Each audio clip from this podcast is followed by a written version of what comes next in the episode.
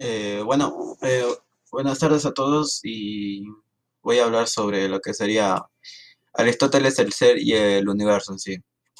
Eh, bueno, eh, ¿qué entiende, qué entiende Aristóteles por ser? O bueno, en sí, según Aristóteles, el ser es como una sustancia compuesta de materia y forma, las cuales están unidas inseparablemente, o sea que posee una existencia o autonomía en sí.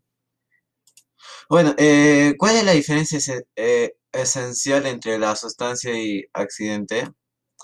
Bueno, eh, la sustancia es el sujeto que permanece a través de estos cambios como más superficiales y los ac- accidentes son contraposición a la sustancia. Son aquello que co- acontece a la sustancia que puede ir y venir sin que desaparezca este sujeto o fundamental.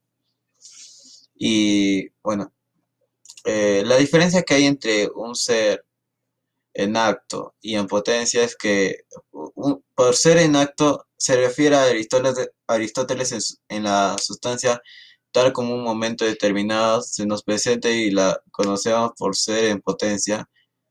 Y bueno, en, por ser en potencia entiende el conjunto de capacidades o posibilidades de la sustancia para llegar a ser algo distinto de lo que actualmente es.